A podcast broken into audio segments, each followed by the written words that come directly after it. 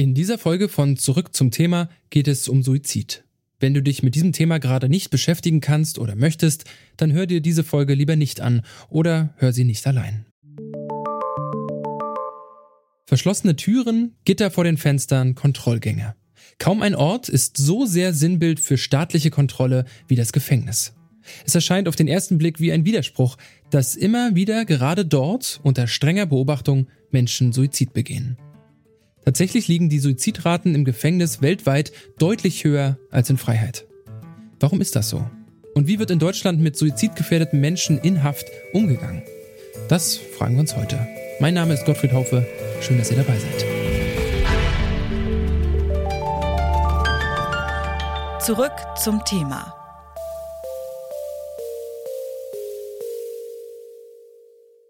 In Gefängnissen weltweit ist Suizid die häufigste Todesursache. In westlichen Industrieländern ist das Selbstmordrisiko für Gefängnisinsassen bis zu achtmal so hoch wie bei Menschen, die nicht im Strafvollzug leben. Das haben Wissenschaftlerinnen an der Oxford University 2017 herausgefunden. Aber warum ist das so? Darauf gibt es natürlich nicht eine Antwort, denn es spielen verschiedene Faktoren eine Rolle. Was man aber weiß, Menschen, die ins Gefängnis kommen, haben oft schon vor ihrer Haft mit schwierigen Lebensumständen zu kämpfen. Dazu gehören zum Beispiel Drogensucht, psychische Erkrankungen oder frühere Suizidversuche. Das Umfeld im Gefängnis kann solche Faktoren noch verstärken.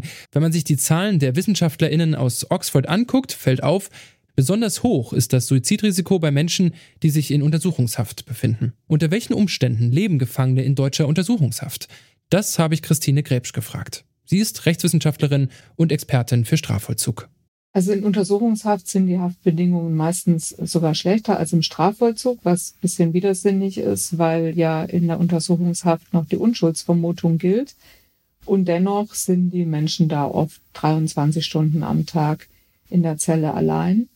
Und da spielt dann natürlich eine große Rolle auch die völlige Ungewissheit, dass man nicht weiß, was einen erwartet in der Untersuchungshaft. Das ist ja so, dass man noch nicht weiß, wie lang die Strafe sein wird und dann unter diesen Bedingungen eingesperrt zu sein und gleichzeitig eben nicht zu wissen, wie lang sowas andauern wird, das ähm, hat mit Sicherheit eine, eine sehr große Wirkung darauf, dass Menschen dann entscheiden, sich das Leben zu nehmen.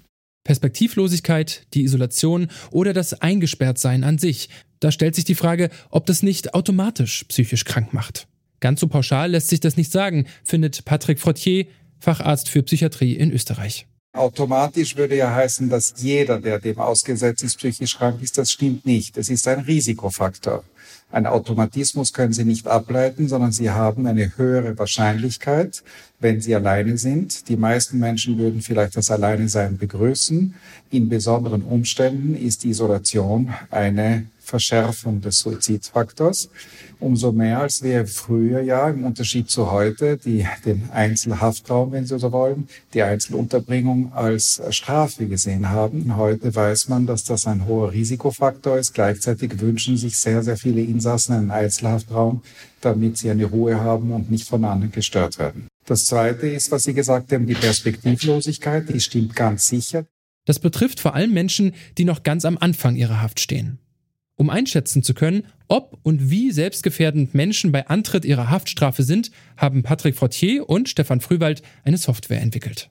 Es ist ein Ampelsystem, grün, gelb und rot. Wenn wir kein Risiko aufgrund des Fragebogens erkennen, dann kann die Person auch einzeln gelegt werden. Gelb heißt, nein, die Person sollte nicht alleine liegen. Der größte suizidogene Faktor, haben wir vorher gesagt, ist der Einzelhaftraum. Es sollte jemand dabei sein. Und C rot heißt, so rasch wie möglich einen Fachdienst, Psychiater, Psychologen organisieren, der bitte die Person anschaut und das Suizidrisiko oder eine Behandlungsbedürftigkeit einschätzt und dann entsprechend mit Maßnahmen beginnt. Wenn ein hohes Suizidrisiko identifiziert worden ist, gilt es eigentlich, diese Person besonders zu unterstützen. Laut Christine Gräbsch von der FH Dortmund passiert aber häufig das Gegenteil. Personen, die suizidgefährdet sind, werden im Vollzug eingesperrt in den sogenannten besonders gesicherten Haftraum. Sie werden vielleicht gefesselt, sie werden vielleicht fixiert, sie werden entkleidet, ähm, der Europäische Gerichtshof für Menschenrechte hat Deutschland darauf hingewiesen, dass sie dann immerhin Papierunterwäsche tragen müssen, weil man sie eben auch gern mal ganz entkleidet hat. Und das heißt, wenn jemand als suizidgefährdet angesehen wird, dann erfährt er eine Behandlung, die extrem demütigend ist, die die disziplinierende Wirkung hat und wohl auch haben soll und die eher eine Art Strafe ist und die nichts damit zu tun hat, zu sagen, ähm, warum, warum wollen sie denn nichts mehr mit ihrem Leben anfangen und dann mit Menschen daran zu arbeiten, dass sie doch wieder was mit ihrem Leben anfangen wollen. Auch für Patrick Fortier ist das der falsche Umgang mit Betroffenen. Seiner Meinung nach gibt es keine One-Size-Fits-All-Lösung für den Umgang mit suizidgefährdeten Inhaftierten. Menschen verhalten sich ähnlich, aber die Ursache ihres Verhaltens ist durchaus unterschiedlich. Das heißt, die Motivlage. Es gibt ja Menschen, die einen Suizid ankündigen oder suizidale Handlungen setzen, die oberflächlich suizidal anschauen, aber eine Appellfunktion haben oder sogar vielleicht was bewirken wollen. Wenn ich nicht einen anderen Haftraum bekomme, dann mache ich das. Es gibt Menschen, die sich selbst verletzen, aber keine suizidale Absicht haben, aber wenn sie es ungeschickt machen, auch Suizide daraus entstehen. Und es gibt Menschen, die per se wirklich die Absicht haben, sich zu suizidieren. Und das müssen sie unterscheiden. Diese äh, Unterscheidungen muss ein Professioneller machen, jemand, der geschult ist dafür. Das ist jetzt nicht Aufgabe der Justizwache, das zu machen, sondern sie muss nur erkennen, dass ein Problem entstanden ist und entsprechend reagieren. Und deswegen das Ampelsystem, das uns die Möglichkeit gibt, rasch eine erste Reaktion zu machen und in zweiter Linie dann mit jemandem zu reden, der sich ein Bild machen kann und dann die Behandlungsbedürftigkeit aber wie könnte denn ein Strafvollzug aussehen, der die psychische Gesundheit von Gefangenen viel stärker in den Fokus nimmt? Es sollte so ausschauen, dass eine Gewichtung zwischen Rückschau und Vorausschau ausgeglichen ist. Und es gibt also Haftanstalten, wo das möglich ist. Und der ganze Maßregelverzug versucht es ja, eher den Behandlungsgedanken an vorderster Stelle zu haben, den Resozialisierungsgedanken. Und es gibt äh, Sicherungsanstalten, die sagen, nein, hier geht mehr der Sicherheitsaspekt und der Strafenaspekt. Also wenn Sie jetzt mich als Arzt fragen und als Therapeut, dann würde ich sagen, natürlich liegt mir der Behandlungsaspekt und der zukunftsorientierte Aspekt näher, wenn ich auch verstehen kann, dass es nun mal äh, Schwierigkeiten gibt, die dazu führen, dass man jemanden sichern muss und die Entlassung nicht so eindeutig ist. Und was muss sich aus Sicht der Rechtswissenschaftlerin Christine Grebsch an den Haftbedingungen ändern? all das, was Menschen in Hoffnungslosigkeit treibt und, und das ist so viel, dass ich gar nicht weiß, wo ich anfangen soll. Also das fängt damit an, dass es nur noch sehr wenige vollzugsöffnende Maßnahmen gibt, also dass Gefangene mal nach draußen können. Die gibt's nicht mal, ähm, oft nicht mal kurz vor der Entlassung, sondern oft sind die bis zum letzten Tag dann da eingesperrt.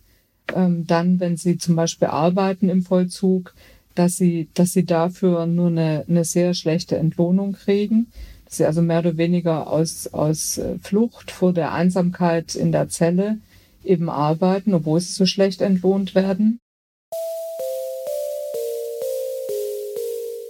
Warum gibt es im Gefängnis so hohe Suizidraten? Dafür gibt es verschiedene Gründe. Die Wissenschaft hat das erhöhte Suizidrisiko in Gefängnissen erkannt und forscht an Präventivmaßnahmen, durch die suizidgefährdete Menschen schon bei Haftantritt identifiziert werden können. Besonders im Schritt danach, im Umgang mit suizidalen Menschen während ihrer Haft, läuft laut der Rechtswissenschaftlerin Christine Grebsch noch einiges schief. Wie ein Strafjustizsystem aussehen könnte, das sich darauf konzentriert, Menschen zu resozialisieren und ihnen eine Perspektive zu geben, ist vielleicht Stoff für eine eigene Folge von Zurück zum Thema. Das war's von uns für heute. An dieser Folge mitgearbeitet haben Clelio Burkhardt, Jana Laborenz, Amira Klute und Alea Rentmeister. Produziert wurde sie von Florian Drexler, Chefin vom Dienst waren Alina Metz und Johanna Voss. Mein Name ist Gottfried Haufe und ich sage Tschüss und bis zum nächsten Mal. Zurück zum Thema vom Podcast Radio Detektor FM.